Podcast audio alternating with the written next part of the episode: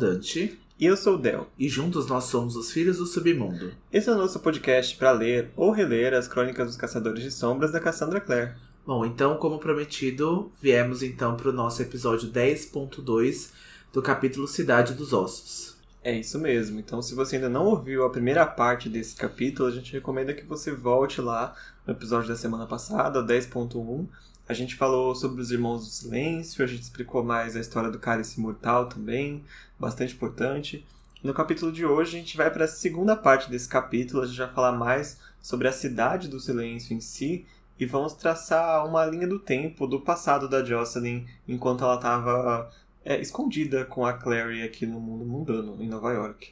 A gente vai falar também sobre o assassinato do pai do Jace. A gente vai falar um pouquinho mais sobre demônios e as dimensões. Então tem mais complementos aí sobre esses assuntos nesse episódio. Esse capítulo tá bastante recheado e a gente tá se preparando aqui porque os, os, próximos, os próximos livros da Cassandra também tem capítulos gigantescos que a gente tá ainda matutando como a gente vai dividir, né, para poder ter essas discussões mais elaboradas, poder entrar mais na lore, mas sem ficar tão alongado a ponto de a gente ter que dividir com tanta frequência em duas, duas partes assim. É, a gente vai falar mais sobre os sentimentos, as perspectivas dos personagens, sobre a trama, a história, então vai o tom vai mudar um pouquinho, mas a base ainda vai ser a mesma. Sim, agora é o começo, a gente está ainda apresentando o universo, então a gente pode se dar a esse luxo, né, de entrar um pouquinho mais na história. Mas vamos começar com os nossos recadinhos de hoje. A gente continua com a leitura coletiva em parceria com Leitura 101 e domingo agora vai ser a nossa primeira parte da discussão do livro Cidade das Cinzas. Cidade das Cinzas, que é então o segundo volume da série Instrumentos Mortais. E na leitura coletiva a gente vai começar da página 11 e iremos até a página 124. Então não esqueçam, anotem aí. A leitura coletiva começa no dia 11 do 4 às 6 horas da tarde, então as discussões são sempre muito legais, a gente sempre debate sobre os capítulos, sobre os personagens, a história. É um momento muito legal pra gente falar sobre Cassandra Clare e acompanhar essa história maravilhosa. Quem quiser o link vai encontrar lá no Instagram do leitura101. Então aproveitem que vocês vão lá pegar o link e também vão seguir o nosso Instagram, o arroba Filhos do Submundo, ou o nosso Twitter, arroba Filhos Submundo, para continuar informado sobre os nossos episódios e para poder deixar a sua mensagem de fogo pra gente, que a gente vai ler aqui sempre no começo do capítulo, qualquer recadinho que vocês tiverem para nós. É isso mesmo, mas vamos para a sinopse então? Clary, Jace e o irmão Jeremiah atravessam Nova York numa carruagem. No caminho, Jace conta com mais detalhes sobre os assassinos do seu pai. Os três chegam na Cidade do Silêncio, onde Clary é interrogada pelo sinistro Conselho dos Irmãos do Silêncio e descobre o responsável por bloquear suas memórias. Finalmente a gente vai saber mais sobre quem fez aquilo com as memórias da Clary. Ela tava já não se aguentando mais de saber o que estava acontecendo com ela, né? Foram 10 capítulos, né? Que então a mente da Clary está bloqueada, né? Ela nem sabia que a mente estava bloqueada, ela só desconhecia muitas coisas, né? Muitas coisas para ela estavam muito confusas. Então agora a gente sabe que a mente dela foi bloqueada por um feitiço e então a gente vai acompanhar para ver se ela consegue então se libertar nesse capítulo ou não. E ele vai começar, na verdade ele não vai começar porque ele começou no episódio passado, mas nós vamos começar do ponto que a gente parou, que é justamente quando eles saem do instituto para se dirigir para a cidade do silêncio. Então nessa cena o Jace e a Claire estão lá fora, o irmão Jeremiah se afastou um pouco para ir buscar o transporte que eles vão utilizar, que é um transporte bem bem icônico assim, né, dos irmãos do silêncio. E a Claire se questiona até, né, se ele tem vergonha de andar com caçadores de sombras, o que que acontece que eles não não podem ir juntos. E o Jace explica para ela o que a gente explicou para vocês na semana passada, que os Irmãos do Silêncio são compostos por caçadores de sombras. Então, não é essa questão da, da vergonha, é só que ele tem um método muito específico para ir até lá que ele precisou se afastar para ir buscar, né? Nada muito. É, e é um método bem mais rápido, né? Bem mais eficiente do que ir de metrô ou deixar, né? Ou ir de portal. Acho que portal talvez seria o método mais fácil, né? Mas acreditamos que não haja portais é, na cidade do silêncio, né? Então esse tipo de transporte seria inviável para eles. É, não os que não são é, autorizados, né? Eles têm portas muito específicas, assim, que vão para lugares muito específicos. Não é qualquer um que pode ser, pegar um portal até lá. Bom, e aí enquanto eles estão esperando ali, né, ela conversa com Jace e a Clary comenta que se sentiria melhor se o Rod estivesse indo com eles. E aí o Jace questiona se ele não é o, né, a proteção suficiente para ela. E a Clary diz que no momento ela não precisa de proteção, mas alguém que ajude a pensar, né? Que o Rod então seria esse cara com que faria com que ela esclarecesse mais as coisas. E aí de repente ela se lembra do Simon, né? Preocupada por não ter ligado para ele na noite passada. Ele foi enxotado do instituto pela Isabelle, né? Ela tirou o cachorro para fora, botou ele ali com a coleirinha e tudo, e ela não ligou para ver se o Simon estava bem, se ele tinha chegado bem em casa. Isso é a milésima vez que a gente vai ver isso né, nesse livro. Vai... Muitas vezes, de repente, Claire se lembra: Ah, e o Simon! Simon é várias vezes esquecido no churrasco. É. Ele é esquecido no churrasco várias vezes. Tudo bem, vamos esquecer que ele estava sendo super chato quando ele entrou no Instituto uns capítulos atrás. Então, vai merecer o esquecimento e depois tenho certeza que ela vai compensar muito por, pelas vezes que ela esqueceu ele, né?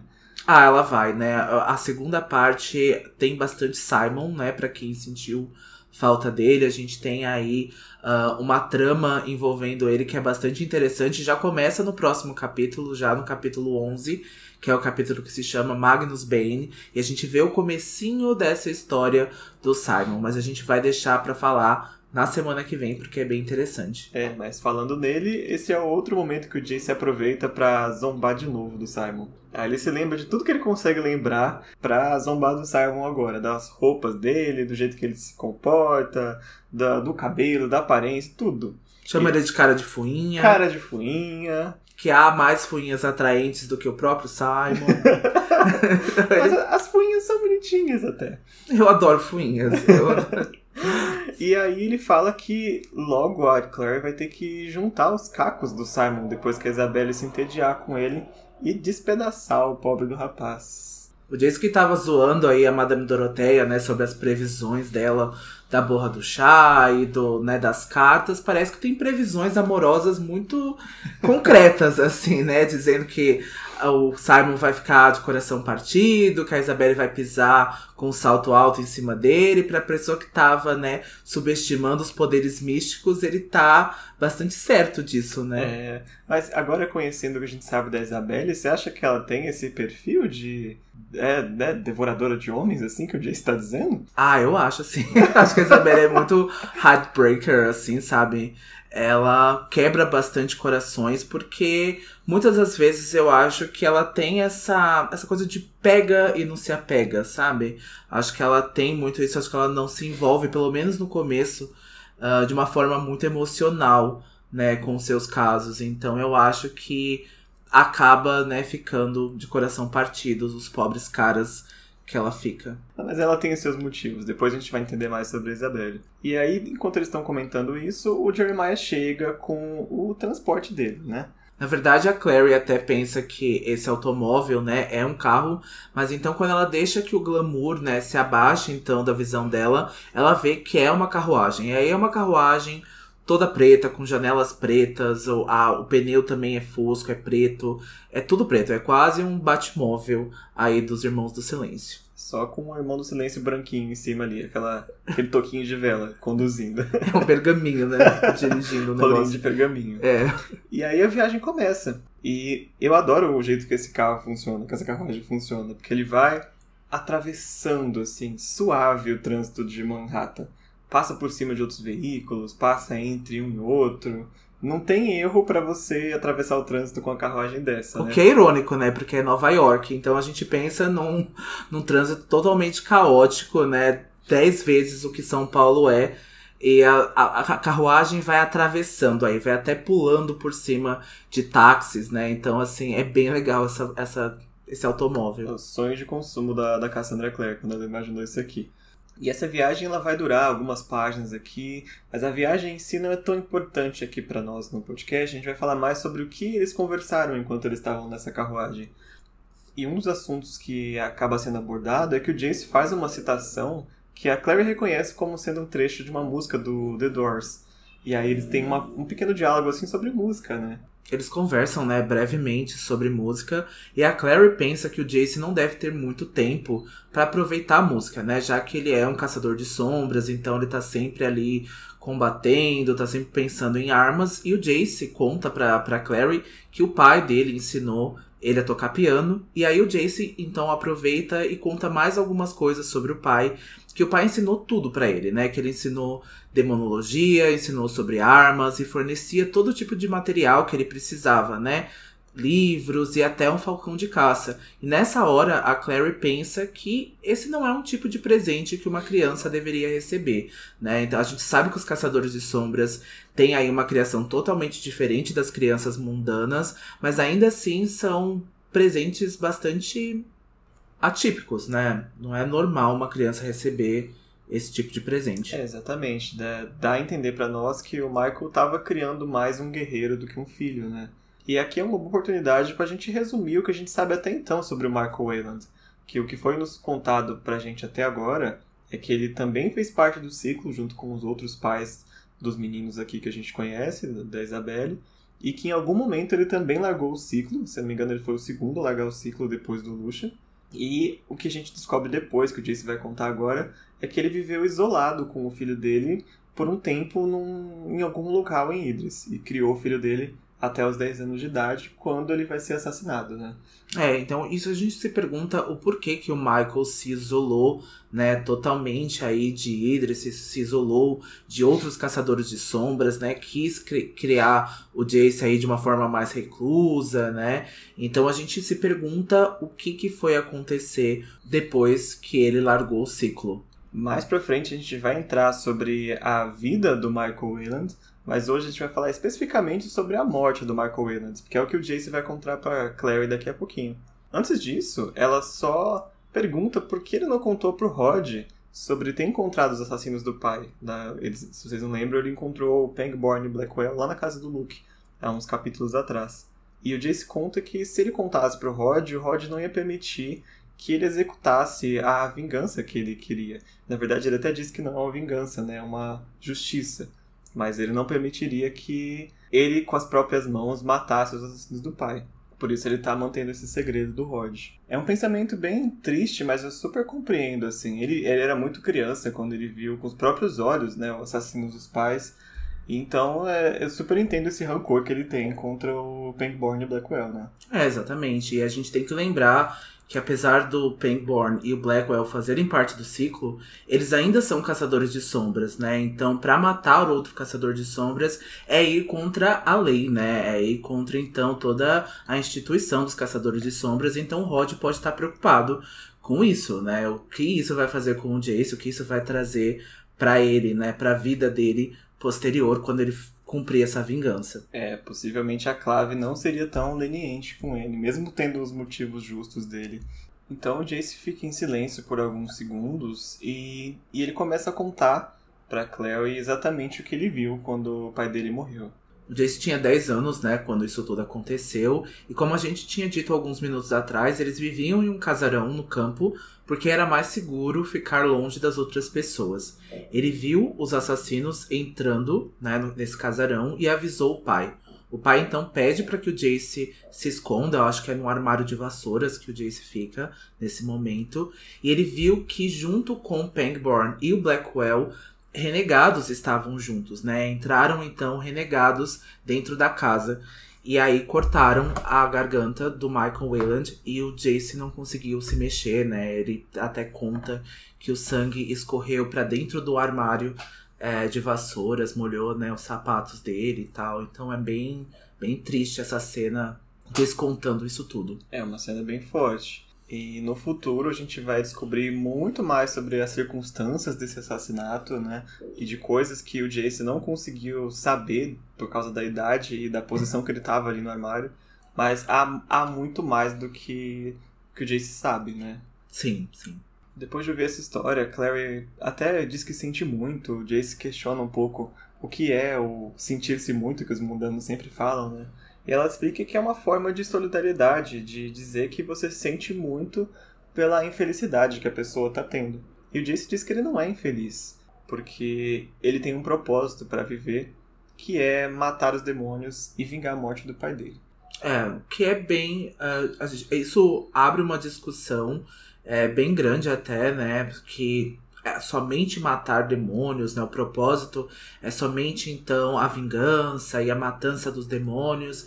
É bem dificultoso, acho que, para estilo de vida que o Jace leva. Né? Então, assim, a gente sabe que o Jace é o melhor caçador de sombras da sua geração e que ele se encontra muito feliz nessa coisa de combate, de armas, mas a gente sabe que isso ainda é muito pouco, né? A gente sabe que isso é muito simples. É somente matança. A gente sabe que ele tem os amigos, né? O Alec, que é o seu Parabatai, que é um amor bem maior aí do que laços mundanos, né? Entre irmãos e guerreiros e ou até pai e filho, né? Então a gente sabe que ele tem essa amizade com o Alec, isso também se estende a Isabelle, mas a gente sabe que isso é pouco, né, pro Jace, pra, pra qualquer pessoa. É, e ele carrega essa dor que transforma ele nessa, nessa pessoa que ele é, né? Ele, ele põe para fora essa dor com esse sarcasmo às vezes, com essas grosserias que às vezes ele, ele faz com as pessoas, mas é o jeito dele de responder ao mundo, o jeito que ele descobriu de responder ao mundo com a bagagem que ele carrega, né? Mas a questão de ser feliz ou infeliz é bastante questionável, né? Muito difícil de, de dizer, né? Como o Jace está realmente.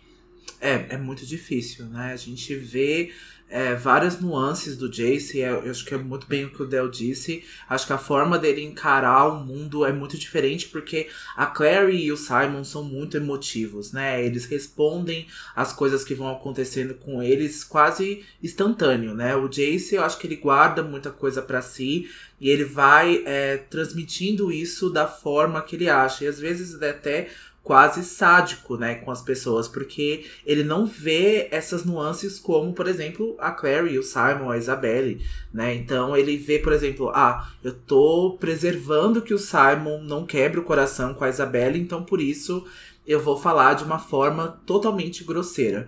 Então é diferente o tipo de criação, é diferente a história, o background que o Jace tem. Depois disso, a Clary começa a questionar um pouco a moralidade dos demônios. Ela pergunta pro Jace se todos os demônios são maus, porque se há lobisomens e vampiros, eles podem ser bons ou maus, por que, que os demônios não têm essa flexibilidade moral assim? E o Jace diz que o simples fato deles serem demônios, eles já não têm é, nenhum tipo de, de consciência ou moralidade. Eles só têm um objetivo, que é destruir e é consumir e é ocupar. Eles não têm. Eles são quase como quase, não vou dizer como animais, porque animais também, muitos têm sentimentos. Mas é o único objetivo da existência deles é essa. E isso é muito diferente dos seres do submundo que têm parte humana em si, então eles têm uma flexibilidade moral maior. Mas os demônios, para ele, só têm o objetivo de serem eliminados, porque eles não têm nenhum motivo para ficar no nosso mundo.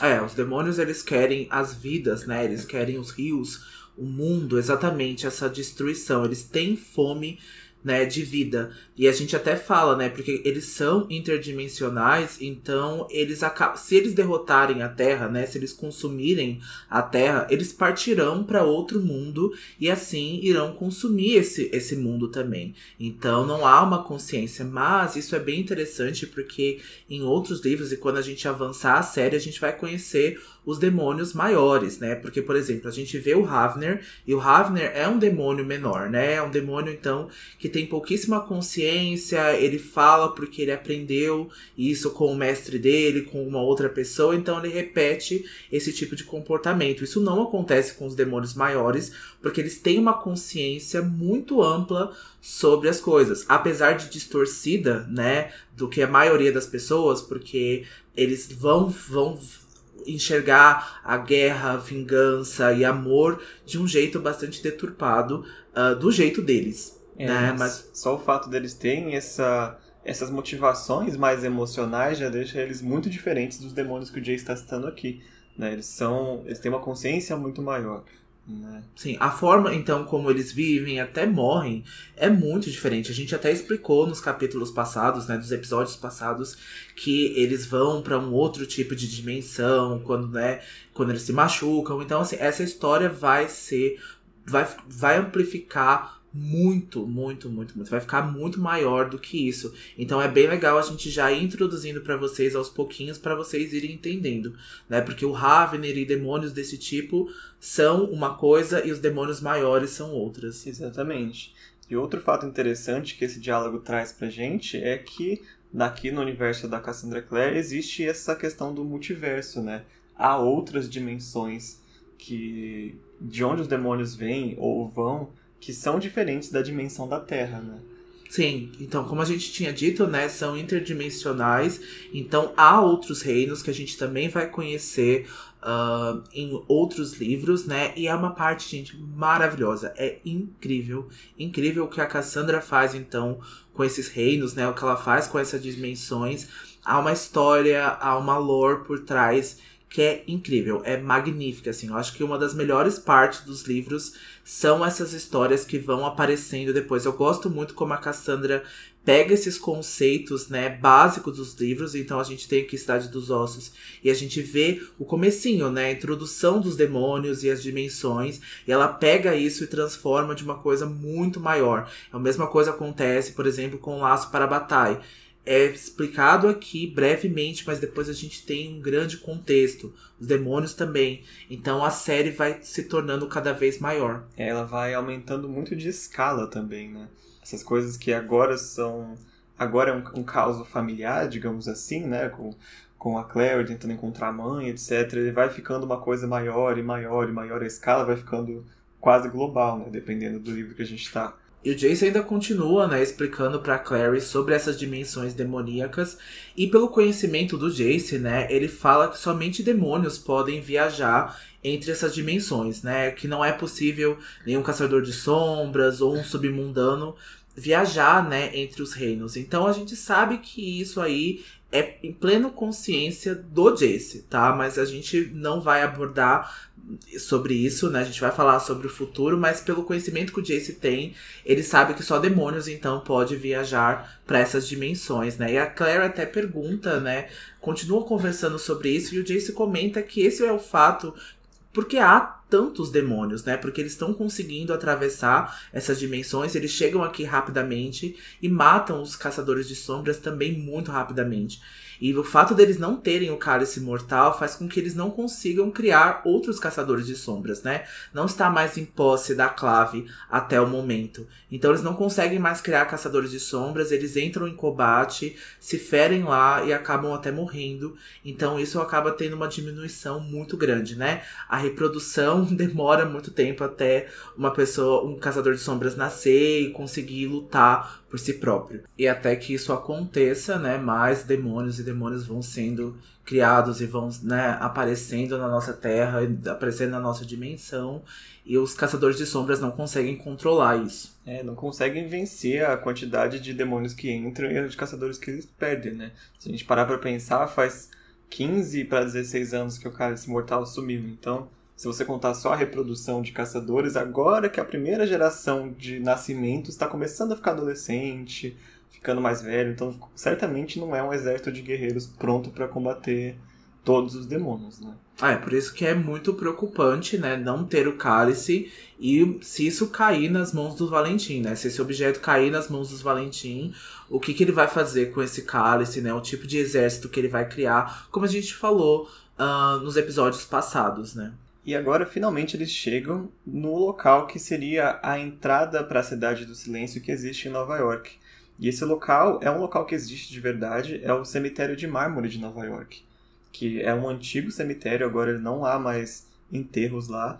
E agora ele é um local para eventos, para casamentos, é um ponto turístico de Nova York. Mas lá é oficialmente a entrada para a cidade do silêncio dos caçadores, aliás, dos irmãos do silêncio de Nova York, né?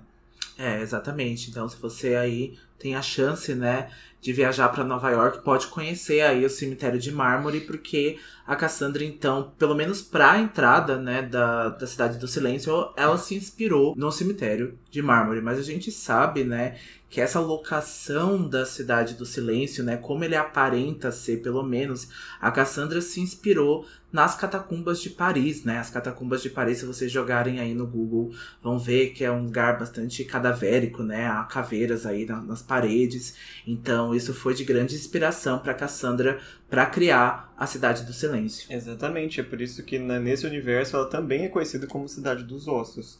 Não é só por ser um cemitério, mas né, há muito, muitos ossos na, vamos dizer, decoração da Cidade do Silêncio. Mas aí eles chegam aqui no cemitério de mármore, o irmão de Jeremiah desce da carruagem, conduz eles pelo cemitério um tempo até uma estátua do anjo Raziel. A Claire observa que o anjo tem até uma face voraz, linda e triste. Como é difícil descrever o rosto de um anjo, né? Talvez o próprio escultor não tenha nem ideia de como que é o rosto do Raziel mesmo.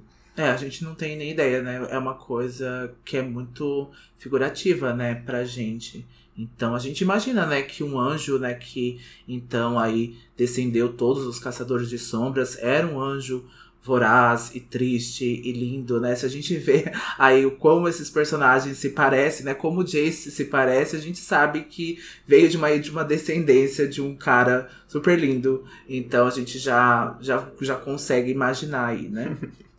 é, e esse, esse, essa estátua do anjo, ela segura um cálice mortal também. Só que quando a Clary olha o cálice, ela tem um, um déjà vu ali, ela tem uma sensação de conheço isso daqui. Provavelmente ela se lembrou da imagem que ela viu do As de Copas, do baralho da mãe dela, né? Que era também uma imagem do cálice mortal. E embaixo da estátua há a inscrição 1, 2, 3, 4, no caso é o ano 1234, Nefilim Facilis Descensus Aventi. É o lema dos Caçadores de Sombras e que gera um dos quotes mais famosos do Jace desse livro, né? Que se traduz para o português A Descida ao Inferno é Fácil, né? Que é bastante similar ao começo, né, da segunda parte, né, onde diz a página que está começando a segunda parte do livro Cidade dos Ossos. Mas o Jace substitui esse quote aí de uma forma icônica e é um dos quotes mais conhecidos do Jace, que eu adoro esse quote, que ele diz: Caçadores de sombras mais bonitos de preto do que as viúvas de nossos inimigos desde 1234. E nessa hora, então, Jeremiah traça um símbolo, né, uma runa, na base da estátua de Raziel e abre uma passagem para a cidade do silêncio. E aí que a gente explica para vocês o que é, quais são os conceitos da cidade do silêncio. A gente, né, quis muito falar sobre esse lugar específico, então essa é uma hora muito esperada por nós. Exatamente, sou louco pela Cidade do Silêncio, apesar que eu não gostaria de morar lá. o que é a Cidade do Silêncio? Que também é conhecida como Cidade dos Ossos, Cidade Silenciosa, tudo que tenha sinônimos de silêncio. É a residência oficial dos Irmãos do Silêncio e também é o local de descanso dos Caçadores de Sombras. Por local de descanso eu não digo um hotel, é onde eles são enterrados ou cremados quando eles morrem. É um cemitério. E como o Dante bem disse, ela é inspirada fisicamente nas catacumbas de Paris. E ele é uma espécie de caverna subterrânea, que tem vários andares, tem vários níveis. E nesse capítulo a gente vai conhecer os níveis superiores, mas tem um nível mais inferior que a gente vai ver mais lá pra frente, né, Dante? A gente vai ver mais pra frente, mas a gente vai se atender somente aos níveis superiores nesse capítulo. Mas os níveis mais baixos, né, estão as prisões da Cidade do Silêncio, né? Também conhecidas por manter tanto os mortos como os vivos. E nesses níveis, né, subterrâneos, ficam as celas da prisão onde os piores e mais perigosos infratores da lei e culpados né, de crimes graves são confinados e encarcerados, enquanto aqueles culpados né, de violações menores são mantidos em Alicante ou instalações de institutos. É, fico surpreso como não, não foi aqui que o Rod, a Marise e o Robert foram parar, né? Depois do que eles aprontaram lá com com a ascensão. Muita sorte deles, porque esse lugar é aterrorizante. Imagina você ficar preso no nível mais baixo da Terra, embaixo de um cemitério. É, lembra bastante Azkaban, né, de é Harry verdade, Potter. É lembra bastante. Acho que Azkaban é nos níveis mais superiores, né, até o, o lugar que o Sirius tá é muito alto, né, o lugar que eles vão para lá, porque até saem voando para lá para recuperar ele. Então, mas é, é, é, muito parecido com Azkaban, me deu bastante essa vibe. É, essas prisões macabras, né? Mas até que a gente saiba, pelo menos, não há né, torturas na Cidade do Silêncio, né? Questiona-se o método de interrogatório deles, o quão pode ser, mas não chega a ser uma tortura provavelmente dita, né? Não, não, é bem. A, a, a tortura, né, de novo, né? É, é, é, bastante difícil a gente especificar, porque é uma, um interrogatório mais interno, né? Eles têm alguns objetos que são mais mentais, isso pode se dizer torturante ou não, depende aí do que, que você esconde e do que, que vai te fazer revelar. É, né? Eles entram na sua cabeça, literalmente, né? Então pode ser bastante incômodo. Mas como que nasceu essa Cidade do Silêncio? Ela se remete ao início da história dos Caçadores de Sombras. Se vocês lembram do episódio passado, a gente comentou dos três caçadores originais, digamos assim, que era o Jonathan, o David e a Abigail. E o David, que posteriormente fundou a Ordem dos Irmãos do Silêncio, foi a pessoa também que iniciou a construção da Cidade do Silêncio. Porque o David, a história dele conta mais ou menos assim. Houve um momento em Idris que ele encontrou uma caverna e nessa caverna ele testemunhou um demônio maior fazendo uma espécie de ritual mágico, um ritual demoníaco. Isso deixou ele tão horrorizado que inspirou ele a estudar mais e a conhecer mais sobre a demonologia, sobre a, as runas, sobre a magia. E isso foi o pontapé inicial para ele deixar de ser um caçador de sombras para se tornar o que a gente vai conhecer como Irmão do Silêncio. E foi nessa caverna que ele retornou e começou a construir a base dos Irmãos do Silêncio. Nisso, ele precisou da ajuda das Irmãs de Ferro, que já estavam um pouco mais estabelecidas, né, sobre o comando da Abigail, né?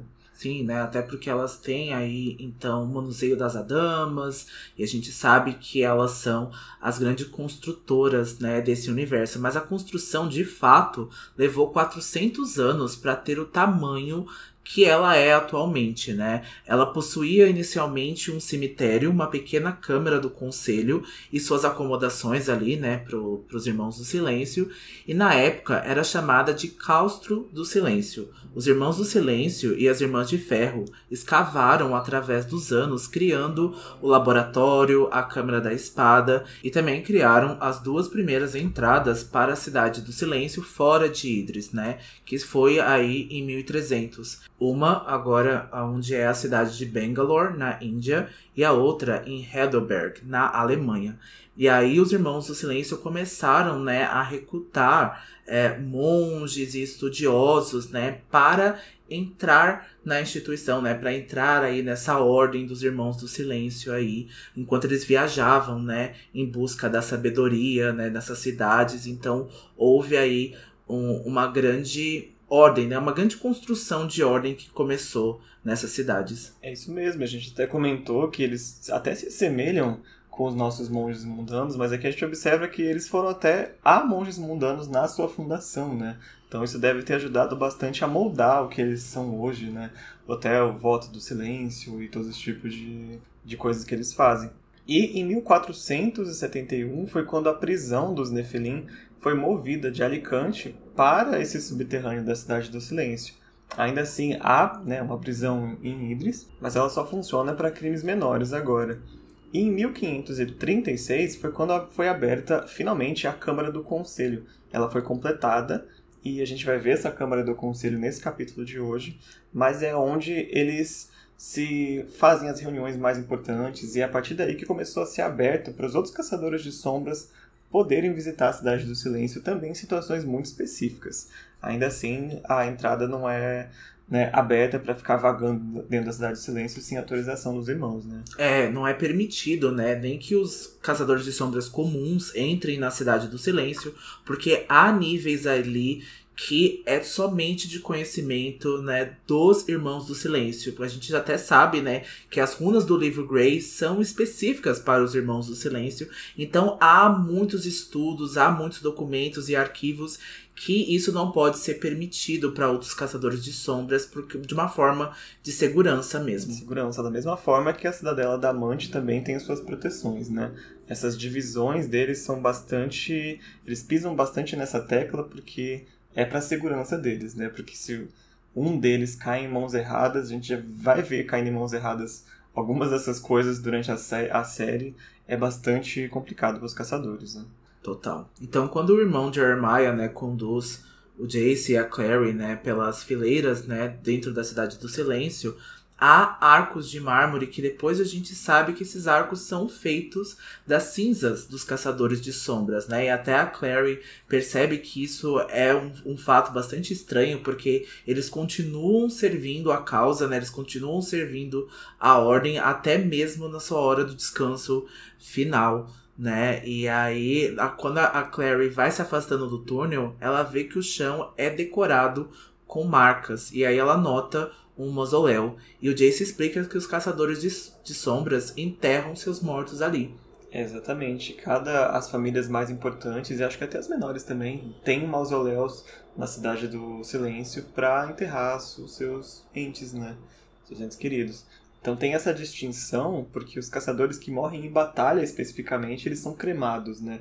Na Cidade do Silêncio e depois eles vão compor a, as próprias paredes da cidade. E há esses também, esses mausoléus com restos mortais de outros caçadores que morreram de outros motivos, etc. Então tem essa, essa, esse costume, essa tradição entre os caçadores também, né?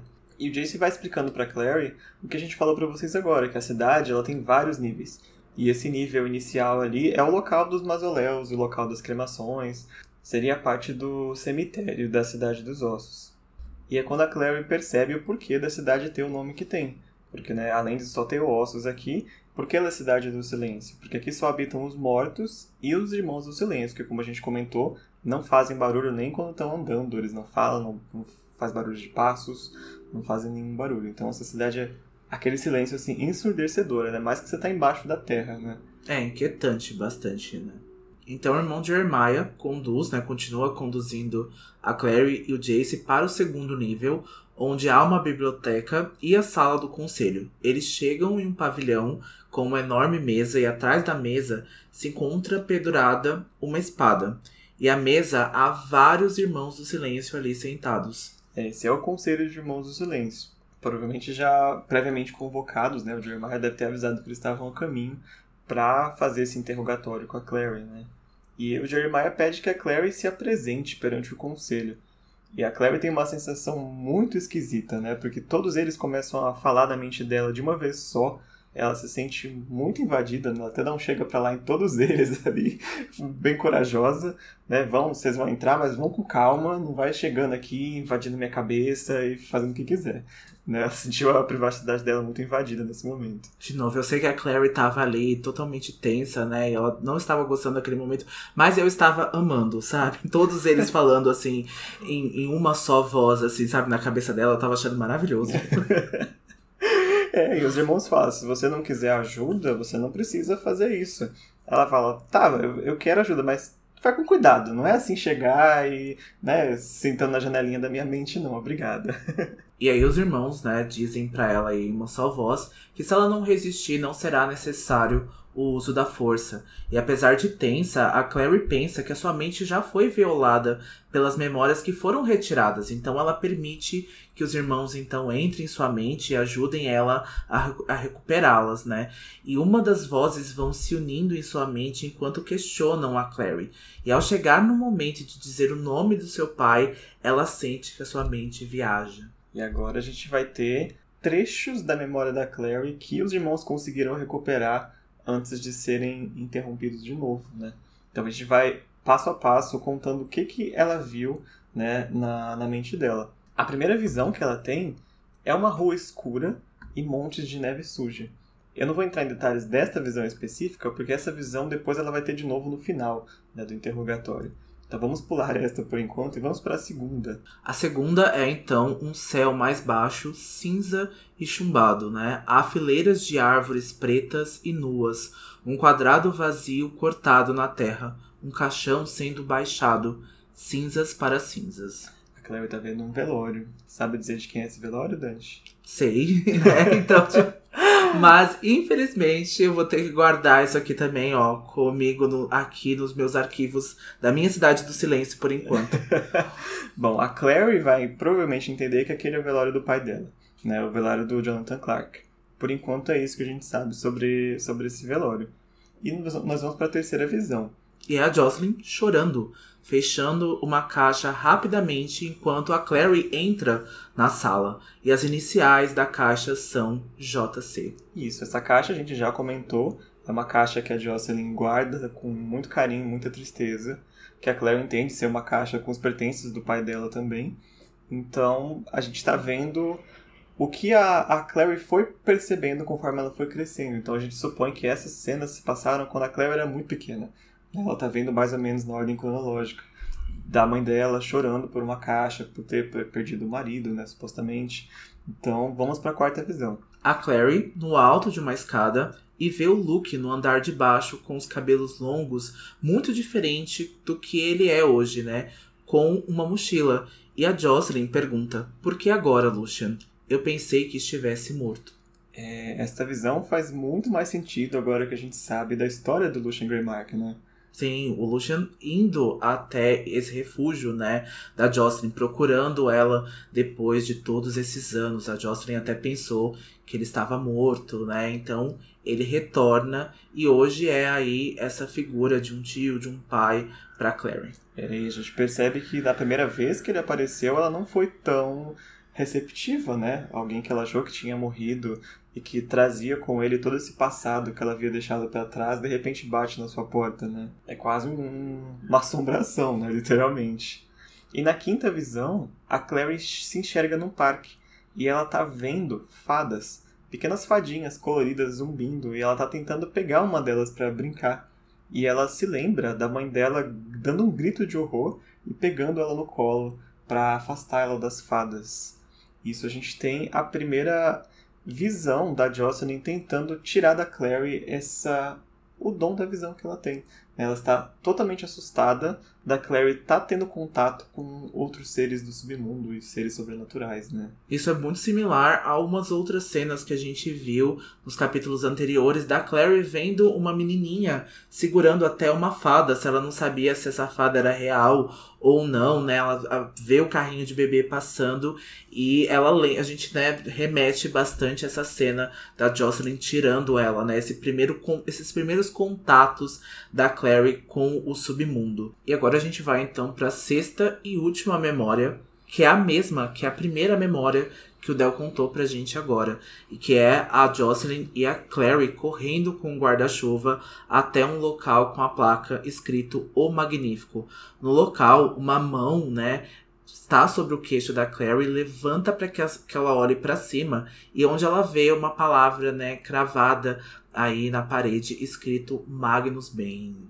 Magnus Bane. Vamos voltar lá pro capítulo 2, quando o Lucian fala pra Jocelyn que ela não pode recorrer ao Bane para sempre. Então a gente já começa a ligar os pontos que o feitiço que bloqueia a mente da Clary tem muito a ver com o Magnus Bane e é algo que a Jocelyn causou para ela. A Jocelyn levou ela até o Bane para que fosse aplicado algum tipo de feitiço. Agora a gente tem certeza absoluta, se você tá na primeira vez, que foi isso que aconteceu, né? É, certeza absoluta, né? A gente vê os passos da Jocelyn muito mais claros, né? Agora que desde a infância, aí então ela foge do Valentim, ela entra dentro desse refúgio, né? Aí coordenado pela Madame Doroteia, Lucia então volta a, a né, voltam à vida, assim vamos dizer, né? Pelo menos a vida das duas, e ela vai recorre até o Magnus Bane para então aplicar esses feitiços, né, de memória na Clary. E a gente vê que a Clary começa a voltar no, no, no início desse livro, começa as memórias começam a voltar para ela e a Jocelyn tenta de novo, né, recorrer ao Bane mais uma vez e a Clary sai então com o Simon, ela é o apartamento delas é invadido pelo Ravner, depois pelos renegados, a Jocelyn some, né, ela fica desaparecida, ela é sequestrada, né? Então tem muitos aí passos mais claros é, do que foi aparecendo né, no perfil da Jocelyn. É, a, a Clary vai começar a ligar os últimos pontos quando ela conseguir é, os, os finais da memória dela, que ela vai ser agora impedida, porque o feitiço do Bane é muito forte. E os Irmãos do Silêncio vão dizer que eles não vão conseguir tirar esse bloqueio sem, é, sem matar, sem ferir a Clary. Só quem colocou o feitiço pode retirar o quanto esse feitiço é muito forte, né? E a gente, assim, e há uma sorte muito grande aqui que a Clary foi até os Irmãos do Silêncio e que eles não continuaram, né, a tentar tirar esse feitiço, porque a gente sabe que se talvez outro feiticeiro não muito legal assim uh, tentaria tirar esse feitiço, poderia ter matado a Clary, poderia ter machucado ela pelo menos é, muito gravemente. Poderia. E conhecendo a Clave como a gente conhece, eu não duvido que se dependesse deles, eles até arriscariam a vida da Clary para chegar no Valentim, se eles sentissem a necessidade. Então, assim, ela escapou por pouco de se ferir por causa desse feitiço, né? E, de novo, a gente pode questionar as ações da Jocelyn, né? O quão longe ela foi para proteger a filha do conhecimento do, do submundo e do, do mundo dos caçadores de sombras. Por mais que assim, a gente sabe que ela tinha todos os motivos do mundo para temer o Valentim, né, e temer que ele voltasse em busca do cálice ou em busca dela, né, ou da filha que ela teve depois. Então, a, o quão longe ela foi para proteger a Clary ou para esconder da Clary todos os o passado dela com os caçadores de sombras, né? É, há locais bastante assim inadmissíveis, né, o que a Jocelyn fez com a Clary.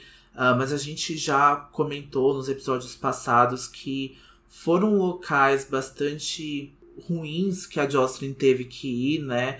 Uh, e sim por, por medo, né? Insegurança, mas é como o Lucian, né? É, falou, o Luke falou nos episódios passados, né, que ela realmente deveria contar para Clary, né? Tinha chegado a hora, eu acho que essa hora ali dos 15 anos, né, dos 13, 14, 15 anos, acho que era uma hora boa para que a Jocelyn revelasse isso tudo e não continuasse com, com esse ideal, né? Mas olha as coisas que estão acontecendo agora, né? E olha o que, que tudo isso vai acontecer. Então eu não consigo traçar uma culpa muito grande para Jocelyn, porque ela pensa exatamente como uma mãe, assim, sabe? O que ela puder é, não deixar que a Clary veja e que coloque a Clary em perigo, ela faria, sabe? Ela faz. É, a gente sabe, as intenções dela foram muito boas, por mais que as consequências não foram tão boas, mas, né, é muito de pensar no reino do e si, né?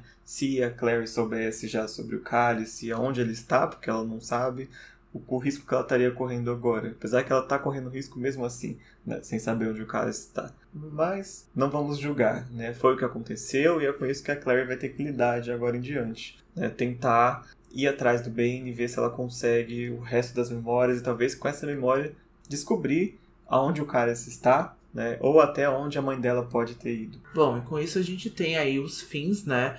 Das visões, das memórias da Clary, né? A Clary até se machuca nesse momento, né? Porque é tão difícil ela aguentar, né? Essas visões, essas coisas repentinas vindo da mente dela, então ela acaba se machucando ali.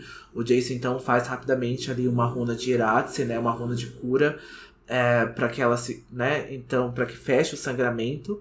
E eles saem da cidade do silêncio, né? Vão chamar um táxi. E a Clary tá bastante é, traumatizada dessa experiência. Foi bastante difícil, mas agora eles têm mais uma pista para seguir, que é um nome, né? E é o nome, por acaso, do próximo capítulo que a gente vai discutir na semana que vem. Vamos atrás do famoso Magnus Bane. O magnífico Magnus Bane. O magnífico Magnus Bane. E é com isso que a gente vai encerrar essa segunda parte desse capítulo gigantesco de Cidade dos Ossos. Então digam pra gente o que vocês acharam desse capítulo que é tão revelador também, né? Mas ao mesmo tempo a gente conhece o local que dá nome ao livro, né? Que é um dos locais mais importantes para os caçadores de sombras. Contem pra gente lá no nosso Instagram, arroba Filhos do Submundo, nosso Twitter, arroba Filhos Submundo. Deixa a mensagem de fogo lá para nós, que a gente vai ler nos próximos capítulos. Bom, e... mas antes da gente terminar é, o nosso episódio, a gente vai para nossa leitura do Grimório. Qual vai ser o, a citação que você vai colocar hoje, Dash? A citação que eu vou colocar, então, é a magnífica frase que o Jace disse sobre os caçadores de sombras. Significa caçadores de sombras mais bonitos de preto do que as viúvas de nossos inimigos desde 1234. Uh, eu não sabia que os demônios deixavam viúvas, mas tudo bem, Jace. a minha leitura do Grimório vai ser a reação da Clary quando os Irmãos do Silêncio invadem a cabeça dela pela primeira vez. Vocês podem entrar na minha cabeça, ela disse, mas só quando eu estiver pronta. Se não quiser a nossa ajuda, não há qualquer necessidade disso. Afinal, foi você que solicitou nossa assistência. Vocês querem saber o que está na minha mente, assim como eu, ela disse. Não significa que não possam ser cuidadosos. Cuidado com a minha cabeça, gente. e com isso a gente vai encerrar o capítulo de hoje. Espero que vocês tenham gostado, que as nossas discussões façam vocês pensarem um pouco mais sobre a lore dos caçadores, sobre as ações da Jocelyn e do Luke, e sobre a mitologia dos Irmãos do Silêncio, que é bastante rica, é bastante interessante, né? Verdade, a gente tem aí um capítulo enorme, um episódio dividido em duas partes para que haja bastante discussão e haja bastante pensamento.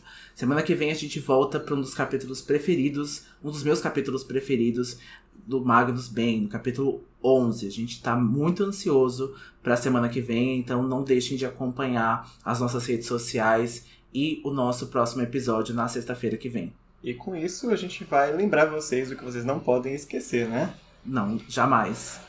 Todas, Todas as histórias são verdadeiras. Tchau. Até semana que vem.